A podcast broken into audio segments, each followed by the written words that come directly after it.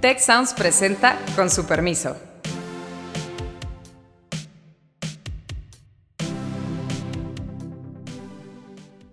Con su permiso, soy Azucena Rojas y hoy vamos a hablar de los últimos decretos del presidente Andrés Manuel López Obrador y sus implicaciones.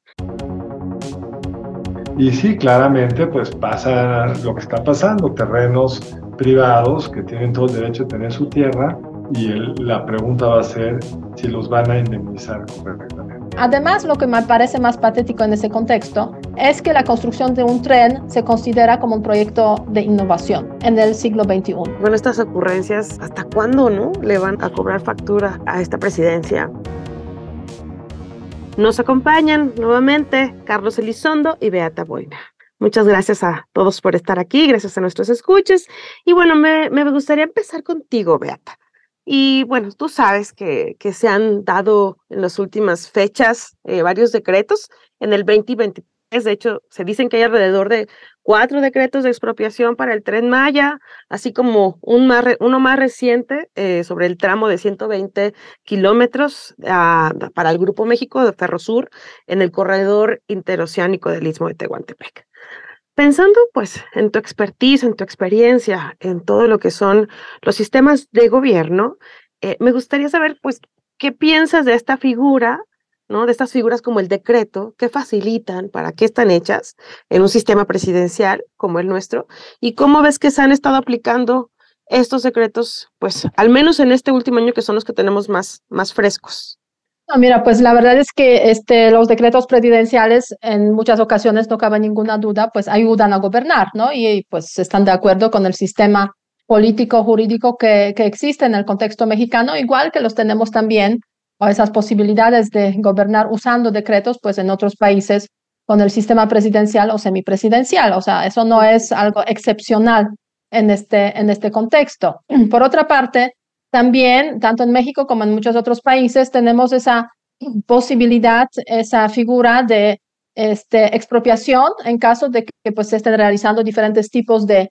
de, obras o diferentes tipos de proyectos que tengan esa calidad de eh, interés nacional.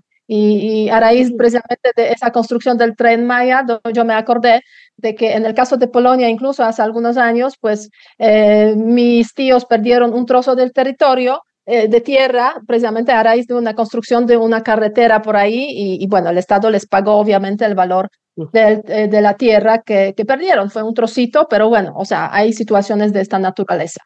Lo que sí es sorprendente en el contexto mexicano es, es esa situación relacionada con Grupo México. Eh, y a raíz del decreto presidencial en el cual se anuncia precisamente la situación de ocupación territorial de ese tramo de, digamos, de vías férreas de 120 kilómetros, eh, por el tema argumentando el asunto de, de interés nacional, seguridad nacional, eh, y la verdad es que es una, pues no es una expropiación, porque hablamos de una concesión, de hecho, que tiene el Grupo México entonces, difícilmente expropiar algo que ha sido concesionado, por una parte, y por otra parte, pues hay una incoherencia porque este, se puede cuestionar o quitar una concesión siempre y cuando el que la tiene no cumple con los, digamos, eh, con los compromisos que ha adquirido eh, al recibir esa, esa concesión, que parece que tampoco es el caso. Entonces, sí, ese, ese tema sí me preocupa, pero me llama la atención de cómo este, el gobierno mexicano ha intentado generar especie de narrativa intentando transmitir la idea de que las expropiaciones es algo normal justo en el contexto de las construcciones, ¿no? O sea, el tren Maya, efectivamente, de repente aparecen por ahí informaciones, este, muchas informaciones de que hay muchas, ha habido muchas expropiaciones.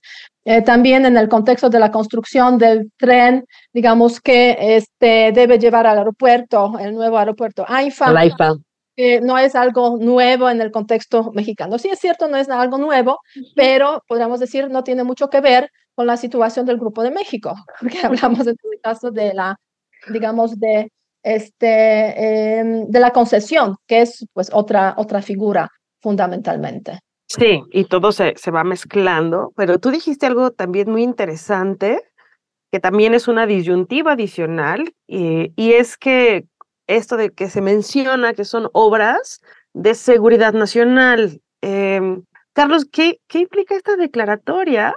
Em, es algo también así como, como lo decía Beata, normal. Eh, en cada, ya había pasado antes, eh, va a facilitar algo eh, o, o, por qué se da esto. Mira, yo no sé si ha pasado antes, pero no ha pasado recientemente. Por supuesto, todos los países pueden invocar temas de seguridad nacional. Ahora, el artículo 27 constitucional, en su párrafo segundo, dice, las expropiaciones solo podrán hacerse por causa de utilidad pública y mediante indemnización. No habla de seguridad nacional y habla pues, de que tiene que haber una indemnización. Y el artículo 14 de la Constitución dice que si se van a afectar la libertad, la propiedad, los derechos de las personas, tiene que haber una garantía de audiencia previa. La historia del constitucionalismo mexicano, durante todos los largos años de la reforma agraria y del PRI hegemónico, en general la Corte determinó que en esta contradicción entre la ley de expropiación que quita un derecho, el de la propiedad, a un ciudadano, a un grupo de ciudadanos, la garantía de audiencia previa no existía. Pero ha de haber sido en el 2006 o 2007, hay un cambio de jurisprudencia en la Suprema Corte y dice, no es cierto, es un derecho individual, la propiedad no tiene prelación, la derecho social a la propiedad, etcétera, y está muy claramente estipulado que tiene que haber un derecho de audiencia previo. Porque el punto es, por supuesto, y todos los estados lo hacen, para hacer un tren hay que muchas veces afectar propiedades. Si fueras a negociar propiedad por propiedad, no acabarías nunca. Pero en todos los casos, lo que hay que acreditar es la utilidad pública. Y hay que acordar un precio o estipular un precio que tenga que ver con el valor real de esa propiedad. Y eso es lo que, en el caso de estos terrenos a los que haces referencia, los decretos últimos vinculados con el tren y con el AIFA no están claros, o por lo menos para mí no están claros. Además hay un tema, en, la, el derecho público francés está claramente estipulado que el Estado tiene el derecho de hacer una vía de tren, lo usan mucho para el tren de alta velocidad, pero todo está muy bien reglamentado. Ese tren tiene que ser parte de un plan, tiene que estar debidamente validada su utilidad pública, esa inversión debe estar de alguna forma eh, justificada con modelos de rentabilidad eh, social, por lo menos, eh, tiene que respetar una serie de principios ambientales, etc. El problema de fondo de las obras del presidente López Obrador es que primero decidió el presidente hacerlas y luego vieron cómo las podían hacer. El resultado es este el aeropuerto se construyó ya hace algunos años y ahora están viendo cómo lo conectan, porque no fue debidamente planeado. Y sí, claramente, pues pasa lo que está pasando, terrenos privados que tienen todo el derecho de tener su tierra y la pregunta va a ser si los van a indemnizar correctamente. Claro, porque de hecho, este, pues yo me preguntaba, se vale primero ocupar los bienes, o sea, lo que, lo que se vio la semana pasada de que llega la Guardia Nacional. Interesante. En la Constitución del 57, el artículo 27 de la Constitución decía que la expropiación solo se podía dar previa indemnización. Primero indemnizabas y luego expropiabas. En el 27 le cambian y ponen este tema de mediante, que deja muy ambiguo qué viene primero y qué viene después.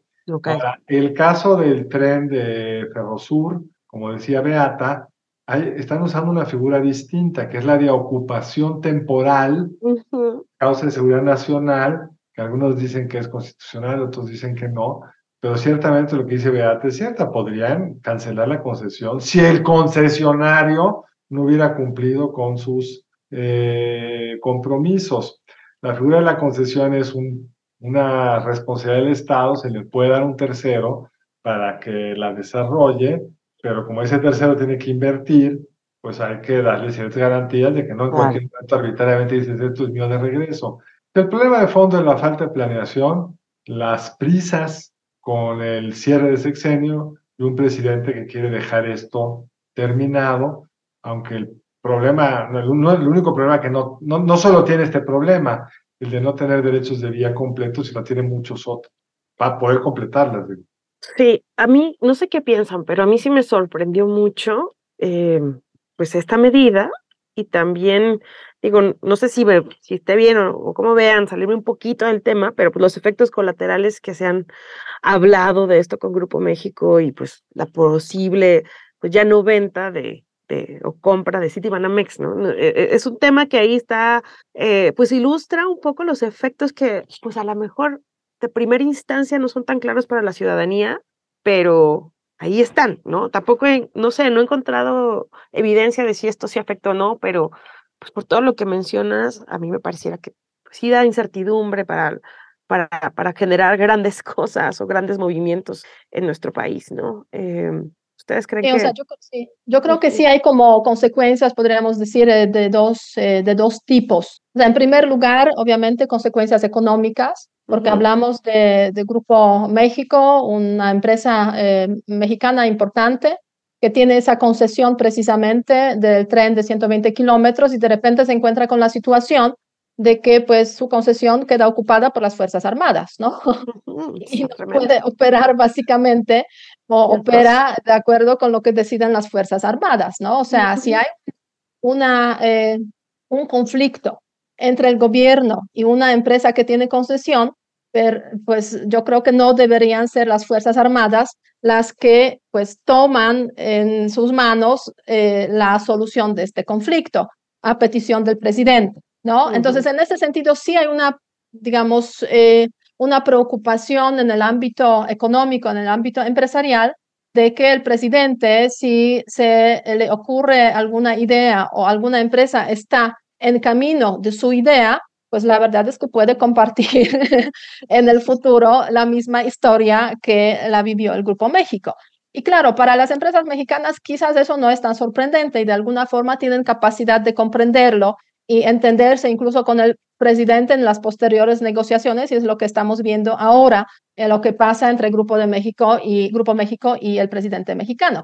Pero para las empresas extranjeras, este, eso no es tan evidente, ¿no? O sea, negociaciones con el presidente en un ambiente un tanto oscuro de que no se sabe qué va a pasar, pues eso no es la lógica de, eh, de acuerdo con la cual funcionan las empresas globales. Y la verdad es que inmediatamente después de que ocurrió todo este eh, incidente con Grupo México, hubo unas declaraciones muy claras del eh, presidente de la Asociación de Empresas Globales aquí en México, pues que estaban muy preocupados fundamentalmente y lo que ellos quieren evitar en ese tipo, digamos, de presencia, em, en, su, presencia económica en México, es precisamente falta de transparencia, ¿no? Por eso llega inmediatamente, eh, poco después, la siguiente consecuencia económica, que es la decisión de eh, Citibanamex de posponer su transacción de venta de banco y además cambiar el formato hasta el año 2025, ¿no? O sea, ponerlo en la bolsa para la venta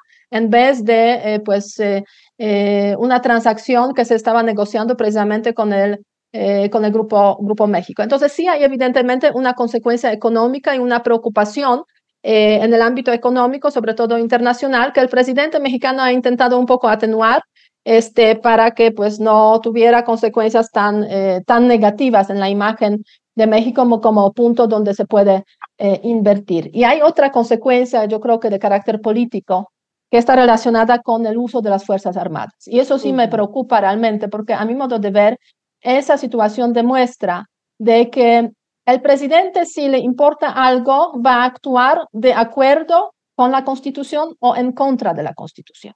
Y eso se vio en ese pequeño ejemplo de Grupo México. Pero este, podríamos preguntarnos, ¿y qué pasará si los resultados de las elecciones de este 2024 no están de acuerdo con lo que quiere el presidente? ¿Qué pasa? ¿Va a usar las Fuerzas Armadas para este, imponer su eh, voluntad, su, su de México?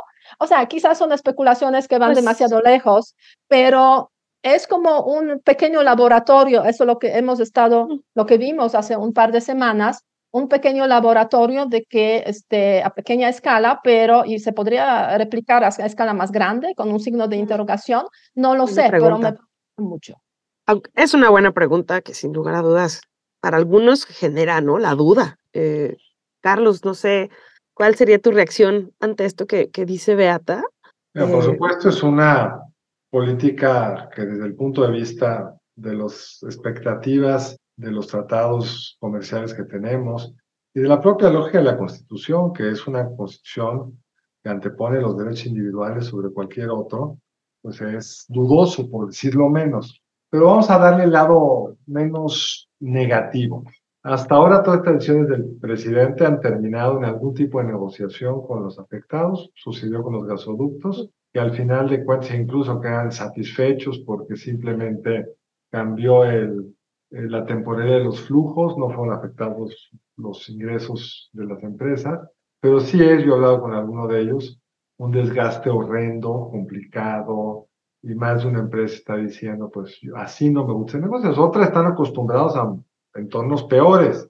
Tampoco somos Nigeria o lugares donde esto mismo está en la N potencia.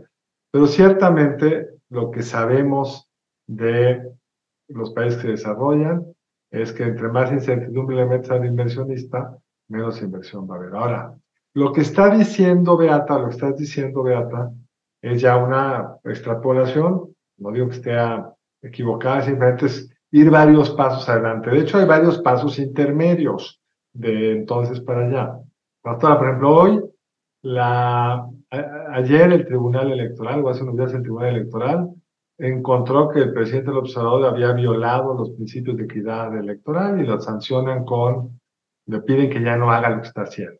Y él dice en su mañanera que va a cumplir. Hasta ahora nunca ha dicho que no va a cumplir una eh, decisión de la Corte, no me gusta, pero pues, o, o, hace un decreto nuevo y somete atención a la Corte. Está jugando en un límite pues, muy interesante. Tenemos una, y preocupante al mismo tiempo, estoy contigo. Ahora, tenemos un, un ejemplo de alguien que le dio más cariño a los militares todavía que hablo, que es Bolsonaro. Eran ministros en varios de sus carteras. Y cuando las Fuerzas Armadas tuvieron que decidir se apoyaban el intento de los derrotados bolsonaristas de tomar el, el gobierno, pues las Fuerzas Armadas cumplieron su papel. Entonces, no lo sé. Yo creo que en América Latina hasta ahora lo que hemos visto es, pasado esa temporada horrenda de golpes, no parecen tener muy, mucho apetito para eso porque luego vieron las consecuencias de hacerlo. Y las Fuerzas Armadas mexicanas nunca han participado en algo así en el mundo post general Lázaro Cárdenas, por lo menos, ¿no? 34 para acá. Pero entiendo la preocupación y el gobierno o el presidente se la pasa permanentemente pues, desafiando a la Corte en el sentido político, acusándolos de ganar de más. Hoy en la mañana fue muy explícito. Sí, claro. Cuando dijo hace poco, ya los perdimos, ya perdimos a la Corte, pues es la misma corte que con la que antes estaba muy contenta. Lo que no le gusta es pues, cuando las decisiones de la misma, en el famoso plan B, lo declaran que violó los procedimientos legislativos.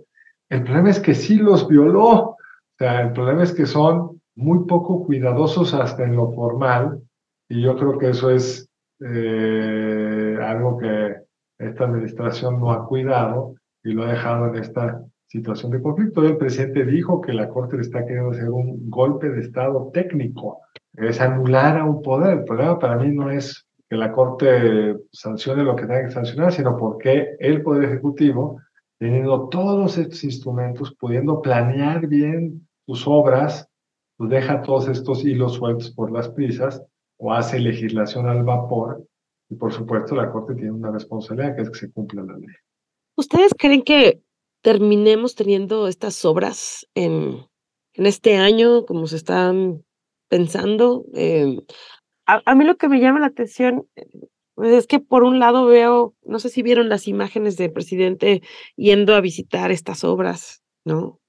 Y cómo pues la gente tiene esta esperanza de que sí va a cumplir, de que sí va a acabar. Creo que eso es lo que bueno, también lo mantiene sí. ahí como bueno, haciendo estas, haciendo. Yo, pero yo estoy segura que las vamos a inaugurar, aunque no necesariamente significa que van a funcionar, como ya hemos visto. Un tipo de este, aeropuerto. Caso de, bueno, el caso de refinería en primer lugar, ¿no? Eh, refinería Dos Bocas, que se inauguró el año pasado. Creo que aún no salió por ahí ni una un, este, un barril de petróleo refinado. Entonces, sí, como que sí se inauguran de acuerdo con las previsiones y las fechas que establece el presidente, pero no necesariamente funcionan, ¿no? O funcionan parcialmente, como es el caso del Aeropuerto Internacional Felipe Ángeles, que sí se inauguró el año, este, fue ya el año pasado, fue este año. Dos años, ¿no? Sí, fue el año pasado, sí, efectivamente. Yo volé un par de veces desde este aeropuerto, sí funciona efectivamente, es un aeropuerto bien construido, digamos, como un aeropuerto, podríamos decir, de un, este, eh, de un país cualquiera, o sea, está bien, pero claro, llegar ahí es difícil y regresar aún más difícil porque si no tienes 800 pesos para taxis, o sea, este, pues ojalá te toque un autobús de 150 o de 300, ¿no? No, déjame interrumpirte Beata. Lo que es bien interesante es que la discusión es si el aeropuerto funciona o no funciona. Claro que va a funcionar, salen y bajan aviones. Sí. El problema de las obras públicas, y en particular de una obra como el aeropuerto de la Ciudad de México, es que debería estar resolviendo el problema de expansión de la capacidad aeroportuaria de la Ciudad de México y en la improvisación escogieron un lugar que todos los expertos sabían era complicado porque se cruza, requiere usar las mismas corredores aéreos que el Aeropuerto Internacional de la Ciudad de México. Entonces, es tan absurdo como estamos metiendo otra vez dinero en un aeropuerto, que es una carcacha en el Aeropuerto Internacional de la Ciudad de México, que estaba diseñado para pues, desocuparlo y por eso está tan chavo. Es que no le metieron dinero, no. No le metieron dinero porque todo el dinero iba a ser un aeropuerto nuevo, iba a duplicar o triplicar la oferta aeroportuaria de la Ciudad de México acabamos con esta cosita que no agrega nada a lo que ya hacía medio mal el de Toluca, pero al mismo tiempo a mí me parece admirable que lo lograron construir. Y, sí, se inauguró de acuerdo con las fechas previstas Eso el presidente. Ya luego está el que no sirva. Lo, la, la frustración, sospecho yo, del presidente es que, a diferencia del aeropuerto, pues que puede bajar y subir un avión, para que el tren Maya pueda el tren dar toda la vuelta, pues tiene que estar cada una de las piezas. Si falta un metro, pues ya no da vuelta. En la no para que esos barriles de petróleo, que bien dices, Gata, no se han refinado, pues tiene que entrar el, el, petróleo por un lado, recorrer un chorro de tubos y salir por el otro lado. Porque una tuerca esté mal puesta, eso no va a funcionar. La última fecha de inauguración que habían dado para la refinería de Dos Bocas, ya la, la segunda inauguración, ¿no? En donde sí va, vamos a ver cómo se refiere el crudo, era para julio de este año. Se ve poco probable. Este, me da la sensación de que este, cuando hablamos del tren Maya, es claro, objetivo es tener este recorrido, digamos, circular, ¿no? Pero seguramente van a faltar algunos tramos y vamos a tener que bajar este, para eh, hacerlos en autobuses igual hasta que a se terminen esos, esos tramos. Pero además lo que me parece más patético en ese contexto es que la construcción de un tren se considera como un proyecto de innovación en el siglo XXI. No, y además de desarrollo económico, ¿no? O sea, yo, yo quería más o menos como así como, como dice Carlos del civil del aeropuerto, que estaba pensado para a resolver el problema de la movilidad aérea en México, pues este tren está pensado para desarrollar esa zona del país y yo no sé qué tanto lo va a lograr, cómo lo va a lograr, cuáles son los planes, que eso no sé si exista un, un estudio de esos, al menos yo, pues en mi ignorancia no lo he leído, no sé si ustedes sepan de eso. Mira, yo no lo he visto tampoco, eh, Azucena, pero la zona difícilmente se va a desarrollar por un tren que circunda la península, en el sentido que ya había un tren que llegaba hasta Yucatán, hasta Mérida, y hacía todo el sentido renovar esas vías para que fuera más rápido, mejor. Pero como dicen las prisas, queda fuera de, de, las zonas urbanas importantes. No entra a Campeche, tampoco a Mérida, a Cancún va a que llegar hasta el aeropuerto. Todavía me dicen, no está claro si es un tren con vocación de carga o de pasajeros. Implica estaciones muy distintas, porque las de carga necesitan patios de maniobra, las de pasajeros necesitan otra cosa. Y me temo que va a pasar en el mejor de los mundos, como el tren este viejo Toluca, que es la gran ocurrencia de Peña Nieto. Este no es el primer presidente con ocurrencias, lo que pasa es que tiene más poder y sus ocurrencias son más ambiciosas. Pero el tren viejo Toluca que yo escribí muchos artículos del año pasado criticándolo, era otra ocurrencia, porque no tenían claro nada, y el resultado que no tienen claro nada es que hoy toda, iba a estar inaugurado en el 2017, ahora lo han prometido, si recuerdo bien, para este año, pero para, no creo que vaya a estar ni el siguiente, y si algún día lo inauguran, no va a ser esa gran vía de comunicación México-Toluca, no llega al aeropuerto, eh, está muy bien conectado por carretera México y Toluca, hay muchos corridas de autobuses, en fin, son estas ocurrencias. Alguna vez dije en un artículo que qué lástima que no ganó José Antonio Mir, porque él siendo de San Ángel, pues no iba a querer una gran obra, más que un tranvía que diera la vuelta a su parque, nos hubiera salido más barato, pero cuando eres de Toluca, pues quieres un tren México-Toluca, cuando eres de Palenque, quieres un tren que dé toda la vuelta a la península. Entonces, lo que es muy triste es que dependemos de eso, y no, como en casi todos los países, Beata, hasta en Polonia, supongo, no digo probativamente, si es un país menos desarrollado con esto de Europa, hay planes nacionales de cuál es el siguiente tren que se va a hacer, no el que comunique a la aldea donde nació el presidente, sino el que tiene la mayor rentabilidad posible para la sociedad. Yo creo que igual acabará este tren eh, más allá como el famoso Chepe, que tiene eh, corridas dos veces a la semana y a veces lo suspenden por temas climáticos, obviamente, y, cuesta una barbaridad y la verdad es que tampoco ha contribuido, yo diría, a desarrollar la zona, ¿no? Porque este, no tiene pues esa, esa capacidad, porque pues hay que sumar, este, el tren no soluciona el tema, o sea, no resuelve problemas, hay que sumarle pues todo un conjunto de políticas adicionales para que realmente eh, la zona se desarrolle. Totalmente, y la verdad, la pregunta al final, pues con la que nos quedamos es, bueno, estas ocurrencias, ¿hasta cuándo, no? Le van a cobrar factura a esta presidencia la verdad no me queda claro. Eh, acaban de salir eh, otra vez, ¿no? Los sondeos de, de, las encuestas de aprobación presidencial y pues siguen en 60%. Eh, entonces yo, yo, yo veo ahí como muchas oportunidades para, para, para decir esto no es posible. Yo no me imagino en otro sexenio con tantos decretos y tantas expropiaciones y tantas y, y, que no pasara nada, pero creo que a veces los tiempos políticos no sé cómo se, se dictan por distintas cosas y en este momento pues pareciera que esto no es un factor que en una de esas que nos pegue el bolsillo o algo, tal vez nos afecte, pero pues no sé si quieran decir algo último para terminar, ya estamos cerrando. Mira, yo creo que solamente un, un punto, o sea, en ese contexto el presidente pues ha tenido claro desde el comienzo los proyectos que quiere realizar y los va probablemente a realizar, o sea, los va a inaugurar, aunque no necesariamente todos funcionen bien. Ha destinado desde el comienzo dinero para esos proyectos y por otra parte ha cuidado mucho para, este, para que en su política, eh, políticas sociales, pues no le faltara tampoco el dinero. Entonces, por eso probablemente, digamos, eh, sigue habiendo un gran apoyo eh, a esta presidencia porque los proyectos, esos faraónicos, no afectan tanto probablemente a la política de, eh, digamos, eh, regalar dinero a diferentes grupos sociales que constituyen la base del apoyo del, del presidente. Pero bueno, veremos este, qué pasa realmente en los próximos, próximos meses. Pues muy bien, pues muchas gracias. Pues con esto terminaríamos por el día de hoy. nos seguimos escuchando aquí la próxima semana a ver qué, qué tema tenemos. Espero no sea una ocurrencia. Y pues muchas gracias, Beata, muchas gracias, Carlos, y a todo nuestro público. Ojalá nos, nos comenten en nuestras redes sociales, arroba C Sociales Tech, y pues aquí nos seguimos escuchando. Muchas gracias. Si quieres conocer más sobre el comercio y los negocios, te invitamos a escuchar Territorio Negocios. La experiencia del cliente o del usuario es cada vez más importante. El podcast en el que hablamos sobre las nuevas tendencias de innovación, emprendimiento, finanzas y liderazgo en México y en el mundo. Escúchalo en Spotify, Apple Podcast y Google Podcast. Muchas gracias al equipo del Tecnológico de Monterrey y de Tech Sounds. Productora ejecutiva, Lisbeth Siller productoras de Con su permiso, Stephanie Cisneros y Eva Obano.